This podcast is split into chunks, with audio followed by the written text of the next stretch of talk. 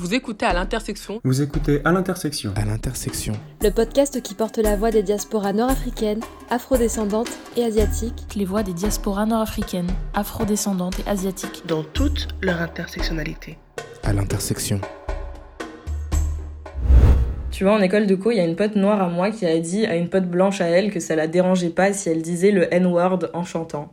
Et il y a la meuf blanche qui est venue à 2 cm de mon visage et qui m'a dit trois fois négro, négro, négro à 2 cm du visage. Moi, je suis restée vraiment bouche bée pour tout te dire. Et bref, tout ça pour dire qu'il y a une meuf noire qui a laissé passer un truc avant et il y a une meuf noire qui a payé après. Donc au bout d'un moment, il faut qu'on s'entraide parce que sinon, on va jamais s'en sortir. En tant que personne racisée, on n'a pas euh, le devoir systématique d'éducation vis-à-vis des personnes blanches. Parce que si on se met dans cette position, on va très vite devenir les encyclopédies de ces personnes. Et... Quand on se rend compte en fait que la personne en face a absolument rien déconstruit et ne se rend même pas compte de son privilège, moi je vous dis mes sœurs, mes frères, économisons notre énergie et on se portera beaucoup mieux. En tant que personne racisée, doit-on éduquer nos amis et collègues blancs après une réflexion raciste? Extrait d'une interview chez Foyles en mai 2017. Je m'appelle Rennie Edo Lodge. Je suis journaliste et auteur du nouveau livre Le racisme est un problème de blanc.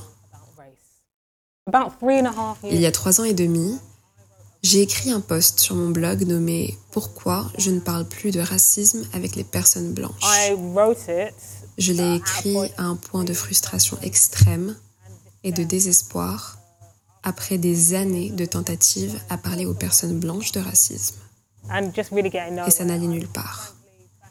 Honnêtement, je me tapais la tête contre un mur, je n'avais pas d'issue et j'étais épuisée émotionnellement.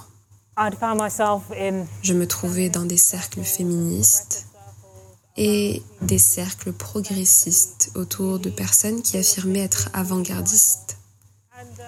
Et quand j'essayais de leur parler de race et de racisme, c'était comme un seuil. Je n'étais pas autorisée à le faire. Je me suis retrouvée à être appelée la vraie raciste. On m'a dit que je faisais taire les personnes blanches. Je suis devenue le problème. Dans ce second épisode de Vécu, le nouveau format d'intersection, écoutez des témoignages et réflexions sur la question de l'éducation antiraciste.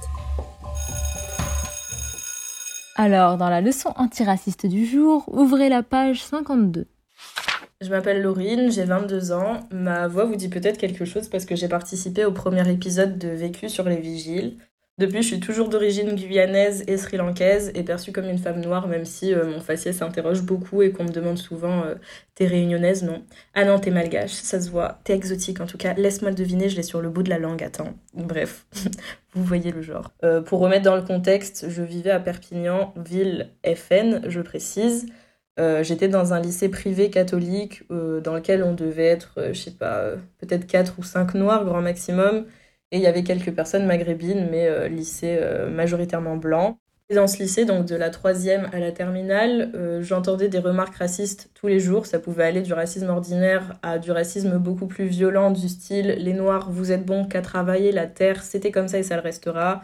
Ou on vous a apporté l'éducation vous colonisant, à bas les Noirs et les B, mots que je ne prononcerai pas, mais qui insultent la communauté maghrébine.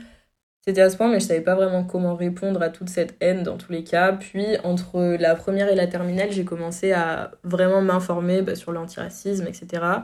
Et euh, en terminale, j'ai fait un exposé devant toute ma classe sur le racisme en France. Donc, j'avais l'espoir d'éduquer 36 personnes en comptant ma prof sur le racisme en France. Donc, au début, j'ai donné euh, des faits, j'ai donné des chiffres, des études, etc. Et à la fin, euh, j'ai parlé de mon expérience avec le racisme. Et c'était vraiment super difficile pour moi parce que j'en avais jamais parlé ouvertement. Et en plus, j'étais arrivée à une période de ma vie, en fait, euh, où je détestais ma couleur de peau, je détestais mes origines, je détestais mes traits à cause de tout le racisme que je recevais. Tu vois, du coup, c'était vraiment émotionnellement super compliqué. Donc mon exposé se termine, silence dans la salle, la prof me regarde alors que j'étais en train de pleurer et elle me dit euh, Mais Laurine, t'as pas parlé du racisme anti-blanc?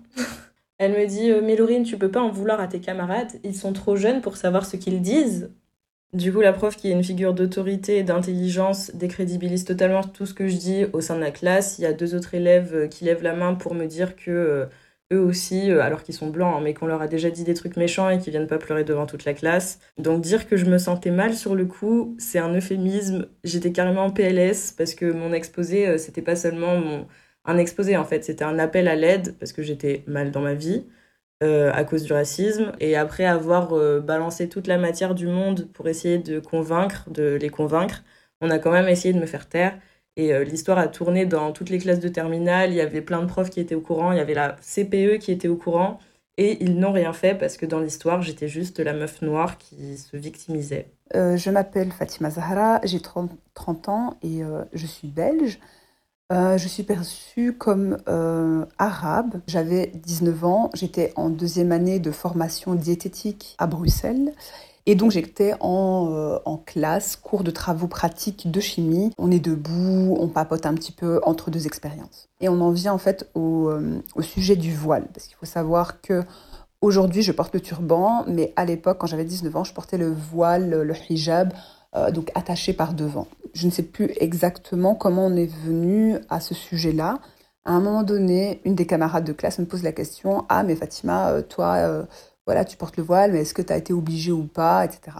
Donc euh, je réponds que non, que j'ai pas été forcée à le mettre ni obligée. J'ai répondu à ce moment-là que je l'avais fait en toute conscience, que c'était un choix personnel et que euh, personne ne m'avait obligée à faire quoi que ce soit. Et en fait, une des, une des camarades euh, de classe m'interrompt assez brutalement en me disant mais ce que tu dis, c'est n'importe quoi, c'est complètement faux. Moi, je connais quelqu'un dans ma famille qui est marié euh, avec une Libanaise et elle, elle a été forcée de mettre le voile par sa famille, elle a été contrainte à le faire, donc ce que tu racontes est faux. Ça m'a un petit peu heurté parce qu'elle a vraiment bafoué ce que j'ai dit en affirmant que l'expérience qu'elle avait entendue était liée à l'islam. Après ça, je suis rentrée en prépa et j'ai commencé à vraiment m'informer, à lire des articles, des livres, des études pour euh, ne plus jamais être à court de mots si on m'attaquait à l'avenir. Et euh, en éduquant les personnes de ma prépa, du coup, euh, en ayant les mots pour les éduquer, je me suis rendu compte que c'était une charge mentale énorme que d'éduquer les personnes blanches.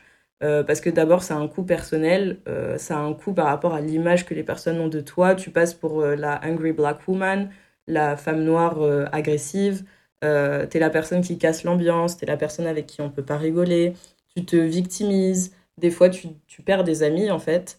Ensuite, quand tu te lances, on va minimiser ton vécu, on va essayer de te décrédibiliser. Toi, tu dois donner des chiffres, tu dois balancer des études, euh, tu parles de ton expérience qui est souvent traumatisante, et eux, ils peuvent tout balayer d'un revers de la main parce que pour eux, leur opinion est plus légitime et plus valide que tout ce que tu pourrais leur dire. Et puis c'est fatigant en fait d'être antiraciste. Il y a des gens qui font comme si c'était un plaisir pour nous d'être antiraciste, mais c'est fatigant.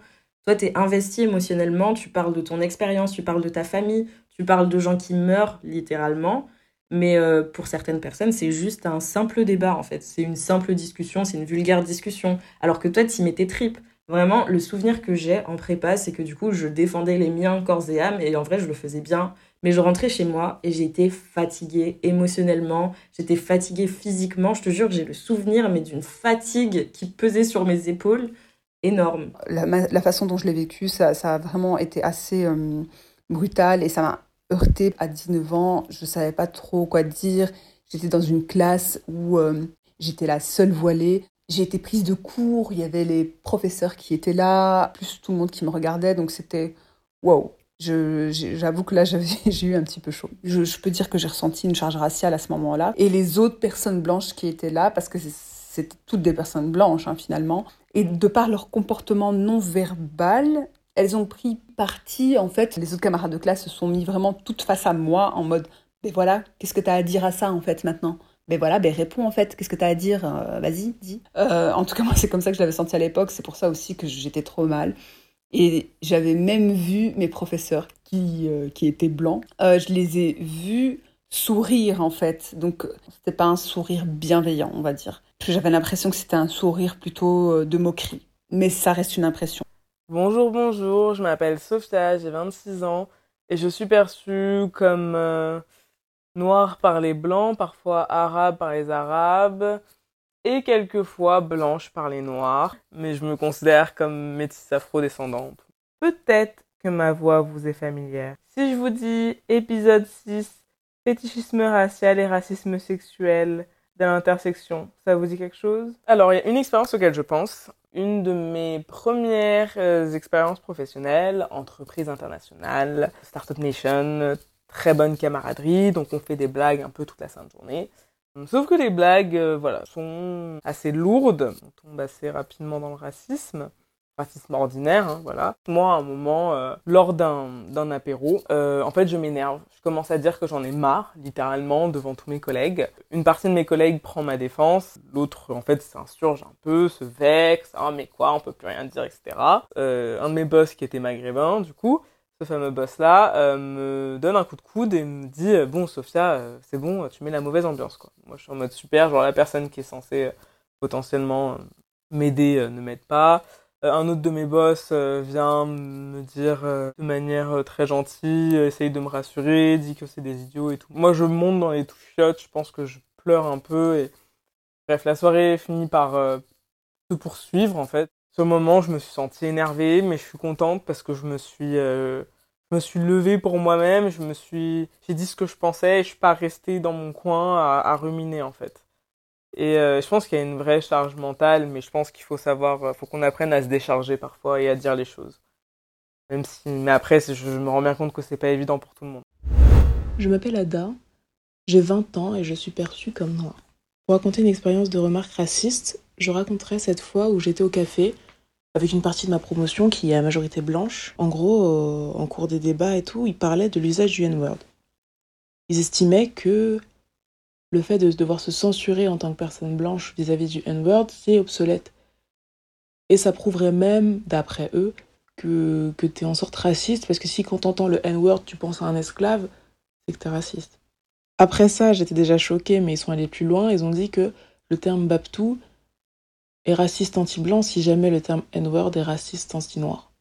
Et c'est à ce moment-là que je suis intervenue parce que j'avais besoin de remettre en contexte l'usage de ces deux termes et leurs histoires qui sont totalement différentes. Je me suis sentie d'abord seule. Ça crée une extrême solitude de, de devoir expliquer pourquoi quelque chose est irrespectueux vis-à-vis de soi et d'une certaine mesure euh, expliquer son existence quoi. Ils étaient là à parler du N-word comme si c'était une notion lointaine alors que c'était super violent en fait comme débat.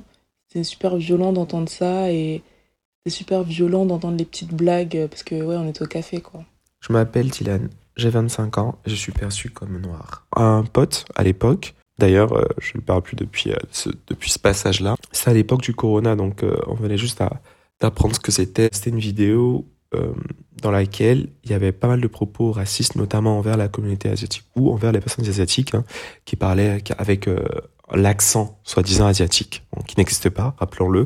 mais lui, ça le faisait marrer. Donc je lui ai clairement souligné le fait que moi, ça ne me faisait pas rire m'a dit bah non, euh, bah, moi je trouve ça drôle. Même si c'était pas dirigé vers moi personnellement, euh, c'était quand même des, propos que je jugeais racistes. Pour lui, oh, j'en faisais trop, j'en faisais beaucoup trop, que déjà ça ne me concernait pas parce que j'étais pas la personne je, je faisais pas partie de la communauté entre guillemets concernée par la vidéo donc j'avais pas à réagir comme ça. Il estimait qu'on pouvait rire de tout et n'importe quoi parce que pour lui c'était euh, comment dire une une injonction de bien-pensance qu'on n'avait plus le droit de, de rien dire, on n'avait plus le droit de se moquer euh, de nos jours et que les, les gens s'offusquaient pour tout. Moi, ce fut houleux parce qu'il ne voulait absolument pas comprendre et pour lui, je l'agressais. Alors que celui qui avait été agressif en premier, c'était lui par rapport aux remarques qu'il avait faites. Je m'appelle Mehdi, j'ai 23 ans et je suis perçu comme une personne arabe. Je marchais dans le centre-ville de Lyon et en passant aux abords d'un abribus, j'ai entendu euh, les cris d'une dame d'un certain âge. Donc interpellé, je me suis approché et je me suis approché pour savoir euh, si elle avait pas besoin d'aide, enfin pour voir ce qui se passait, on sait jamais quoi. Et plus je m'approchais, plus j'entendais ce qu'elle disait. Et en fait, elle était en train d'agresser deux jeunes filles maghrébines musulmanes qui portaient le hijab. Et elle tenait des propos du genre euh, Vous n'en avez pas marre d'avoir ce genre de pratique, rentrez dans votre pays si vous voulez continuer à vivre au Moyen-Âge. Et donc, en voyant que tout le monde faisait comme si rien ne se passait, je suis intervenu. Donc, pour moi, euh, il y a une charge mentale assez conséquente pour les personnes racisées dans la question raciale.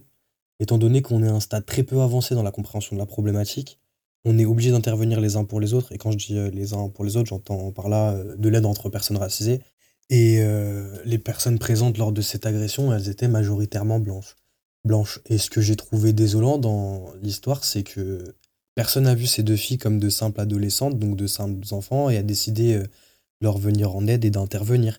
Ils avaient directement l'image de jeunes filles voilées que certains médias ont réussi à faire pénétrer dans les cerveaux en fait.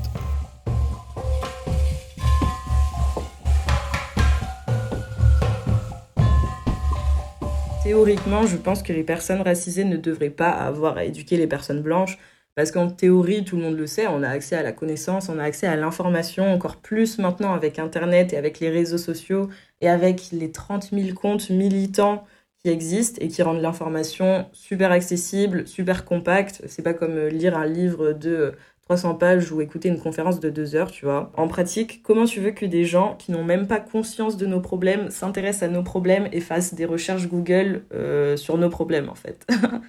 Genre là, tout con, mais je suis allée voir combien de personnes euh, que je connaissais suivaient la page antiraciste la plus connue qui est Décolonisons-nous.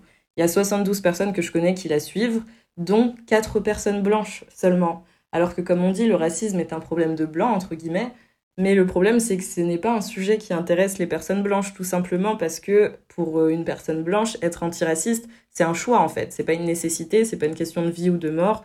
Les personnes blanches ont le choix euh, de nous écouter ou de ne pas nous écouter, ont le choix de réfléchir ou de ne pas réfléchir, ont le choix de se remettre en question ou de ne pas se remettre en question. Et au final, qu'ils le fassent ou pas, ça n'aura aucun impact sur leur vie. Tu vois, par exemple, un jour, j'expliquais un truc antiraciste et féministe à un mec sur Insta. Je lui ai fait des longs pavés euh, pour euh, tenter de lui expliquer. Et le mec m'a répondu juste avec un gif qui disait Didn't read, je n'ai pas lu. Et en fait, la vie est aussi simple que ça pour certaines personnes. Ils peuvent choisir de mettre des œillères, de ne pas lire nos revendications, de ne pas nous écouter et rester dans leur monde tout beau, tout rose dans lequel il n'y a aucune oppression en fait. Donc je m'appelle euh, Saba, j'ai 26 ans et je suis perçue euh, comme arabe, moi je me sens fatiguée en fait à toujours devoir expliquer, toujours devoir expliquer, toujours devoir euh, moi adapter mon discours et mes arguments euh, et l'ensemble de mes connaissances en fait à la personne qui est en face de moi. Et en fait, bah, il existe plein de ressources et c'est très fatigant en fait. C'est, ça demande beaucoup de, travail intellectuel, une grosse souplesse et ça demande vraiment beaucoup de travail de ma part en tout cas de de vulgariser, de justifier et d'apporter en fait tout, tout pré-mâché euh, à la personne. Mais en même temps, je me dis bah, que euh, c'est aussi une part de notre taf à nous, euh, personnes concernées, racisées par le sujet, en fait, de venir et de parler aux gens autour de nous pour leur expliquer, pas en permanence bien sûr, mais quand c'est opportun, tu vois. le truc, c'est que vu que le racisme est assez prégnant, bah, ça arrive très régulièrement qu'il faille reprendre les gens autour de nous c'est aussi notre, rôle, enfin une partie en tout cas, si jamais on a la force mentale nécessaire et le courage de se lancer dans les explications, euh, bah, c'est important parce que parce que c'est pas les gens qui, qui, ne vivent pas au quotidien les situations que nous on connaît qui vont s'intéresser. Dans un contexte euh, où les personnes blanches n'ont pas conscience de ce qu'on vit ou ne veulent pas prendre conscience de ce qu'on vit, c'est important, je pense, que les personnes racisées essayent de les éduquer parce que si on veut que les choses changent, euh, on est la seule solution en fait. Si on le fait pas, qui va le faire? Si on veut que le système change, il faut que ce soit nous qui apprenions aux personnes euh, auxquelles le système bénéficie que le système est inégal. Parce que quand tu es en position de domination, et ce dans n'importe quel système d'oppression, ça peut être en étant blanc, en étant un homme, en étant riche ou en étant valide, euh, tu te rends pas compte d'à quel point le système est pourri parce que toi tu es tout en haut de la pyramide et tu vis ta best life en fait. Ensuite, je pense qu'il y a des gens qui ont conscience du fait que le système est inégal, mais qui n'ont pas forcément conscience de la complexité du système parce qu'ils n'ont pas fait eux-mêmes l'expérience du racisme. Genre, comment veux-tu que certains blancs soient antiracistes si pour eux, le racisme, ça reste juste le sale noir et le sale arabe, et s'ils voient pas le racisme comme un système complexe qui touche à tout et qui peut être très subtil? Par exemple, une fois, j'expliquais à une pote à moi qui est blanche euh, qu'un collègue m'avait fait une remarque raciste et qui m'avait dit, euh, parce que j'avais enlevé mes tresses, il m'avait dit euh, Pour une fois, t'es bien coiffé, t'as pas tes petits trucs qui pendouillent comme d'habitude. Et j'expliquais ça à ma pote et elle comprenait pas en fait en quoi c'était raciste. Il a fallu que je lui fasse toute l'historique des cheveux afro et des tresses pour qu'elle comprenne que c'était super raciste comme remarque. Après, là, en l'occurrence, c'était ma pote et elle était dans une démarche d'écoute et d'apprentissage. Tout dépend de la personne blanche en face c'est une personne blanche et que c'est un pote ou un ami ou etc., c'est la situation est différente par rapport à une personne blanche que l'on va croiser juste à une soirée ou que l'on va croiser juste à un repas de potes, la réponse pour moi sera différente. Donc pour une personne qu'on n'est pas amené à côtoyer et qu'on va rencontrer de façon épisodique ou très rarement, je ne pense pas qu'il faille l'éduquer ou qu'il faille tenter l'éduquer parce que déjà c'est une ça demande de l'énergie d'éduquer une personne. Déjà, le, le fait d'avoir à expliquer une personne que telle ou telle chose est raciste, pour moi, c'est, c'est, ça, demande un effort, je ne vais pas dire surhumain, mais un effort conséquent. Parce que ça, pour moi, ça ne devrait plus être à faire. Donc voilà. Pour les personnes que l'on côtoie, que l'on voit tous les jours, enfin pas tous les jours, mais que l'on côtoie en tout cas assez régulièrement, je pense que c'est important d'essayer en tout cas, du moins, d'éduquer cette personne parce que c'est une personne qu'on va être amené à revoir. Donc pour ne pas revivre ce genre d'épisode ou ce genre de micro-agression, il vaut mieux en tout cas essayer d'éduquer la personne.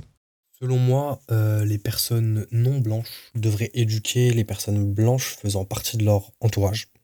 Parce qu'en fait, le dialogue est facilité et de par mon expérience, euh, les explications, elles sont mieux accueillies. Il y a moins d'animosité, moins d'hostilité à l'égard des, explications que ces personnes peuvent recevoir, notamment quand on évoque euh, la question de la colonisation. Il y a beaucoup de personnes blanches, quand on explique, aborde la question de la colonisation et le, les effets que ça a eu sur euh, les conditions des personnes noires et maghrébines, asiatiques, euh, dans la France actuelle, ben, ils se sentent mal, quoi, ils transpirent.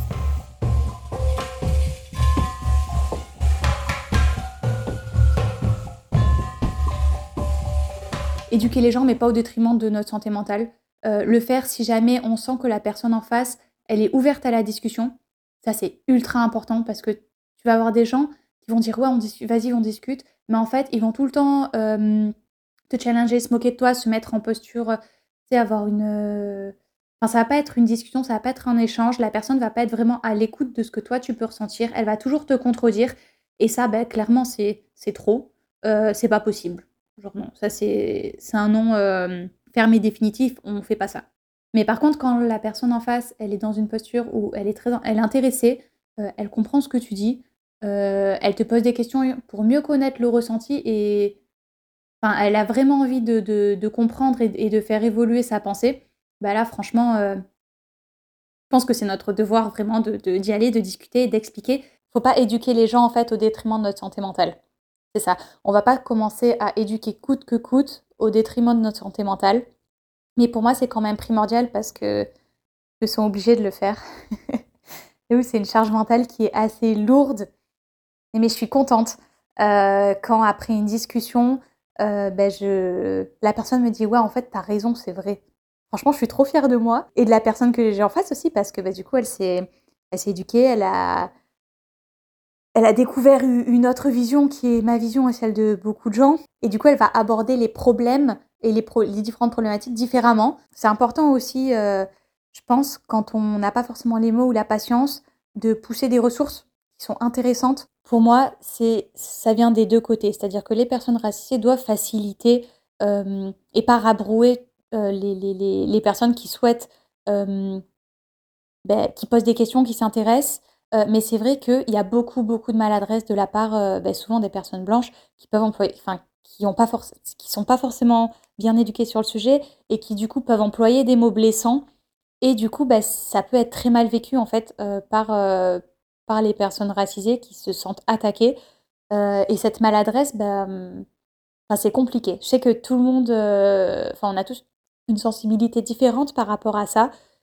Et, et je sais qu'il y a des gens qui sont pas hum, qui sont pas prêts en fait. En tout cas, tout ça pour dire que je sais que c'est dur et que c'est du travail et que c'est grave traumatisant euh, de devoir éduquer des personnes blanches. Euh, mais c'est important de le faire, je pense. Personnellement, tu vois, j'essaye euh, de répondre à chaque fois que j'entends des remarques racistes, comme je suis pas prise de cours en tout cas. je fais beaucoup de stories Insta aussi où j'explique, où j'éduque, vu qu'il y a une majorité de personnes blanches qui me suivent.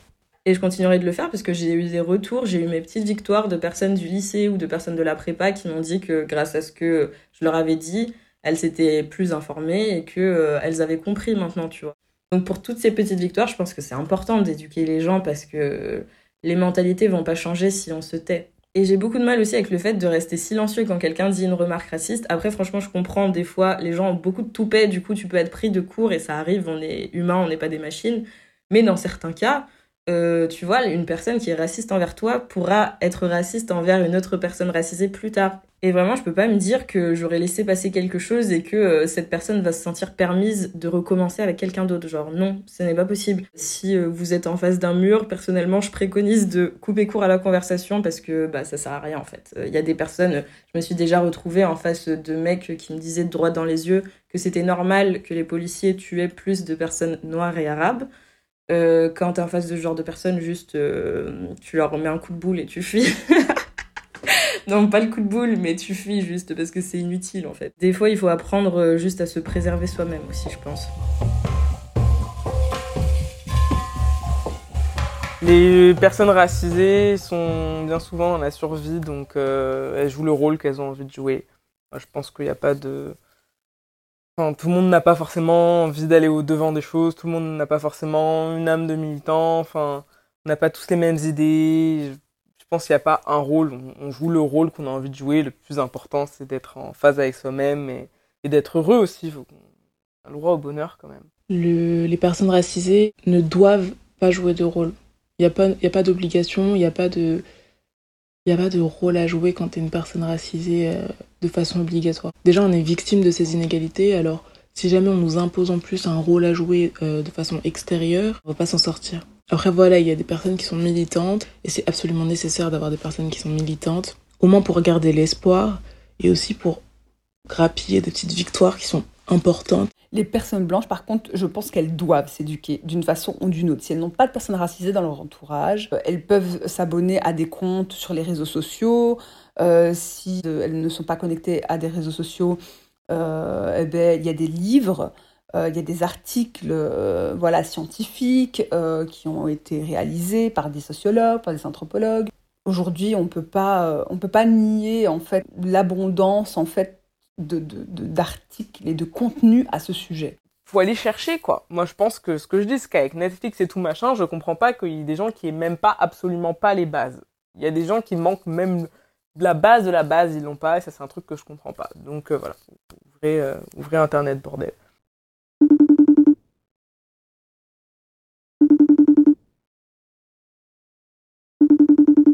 Alors je me présente, je suis Kaina, j'ai 22 ans et je suis perçue comme femme musulmane et maghrébine.